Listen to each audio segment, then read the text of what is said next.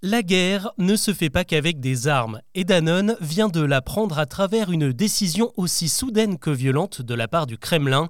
Le groupe français vient tout simplement de se faire expulser de Russie, un marché monumental qui représentait jusque-là 10% de son chiffre d'affaires mondial, c'est-à-dire 2 milliards d'euros. Alors que s'est-il passé?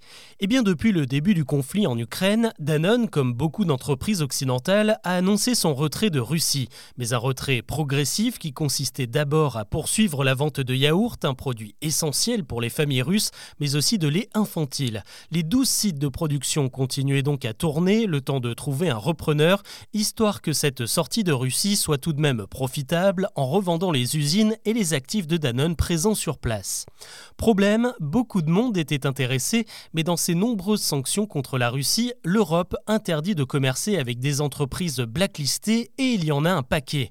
La revente a donc été plus délicate et plus longue que prévu, trop longue pour le ministère russe de l'Agriculture et pour Vladimir Poutine. Après des mois de flottement et alors qu'un accord était enfin sur le point d'être finalisé, ce dimanche 16 juillet, le Kremlin a signé sans prévenir personne un décret de prise de contrôle de la plupart des actions de Danone Russie, la filiale de Danone sur place, ce qui revient tout simplement à exproprier l'entreprise française qui n'a donc pas eu le temps de conclure sa vente estimée à 1 milliard de dollars. Pour résumer les choses un peu vulgairement, ça revient à dire que Danone repart une main devant, une main derrière, et même si cette nationalisation est officiellement temporaire, personne ne s'attend à ce que le Kremlin revienne sur sa décision. Pour plusieurs observateurs, cet événement est une sanction directe contre la France qui a récemment promis la livraison de missiles longue portée à l'armée ukrainienne.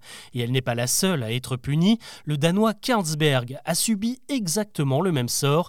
Il était lui aussi sur le point de revendre sa filiale russe qui emploie plus de 8000 personnes. Et comme Danone, il n'en verra pas la couleur.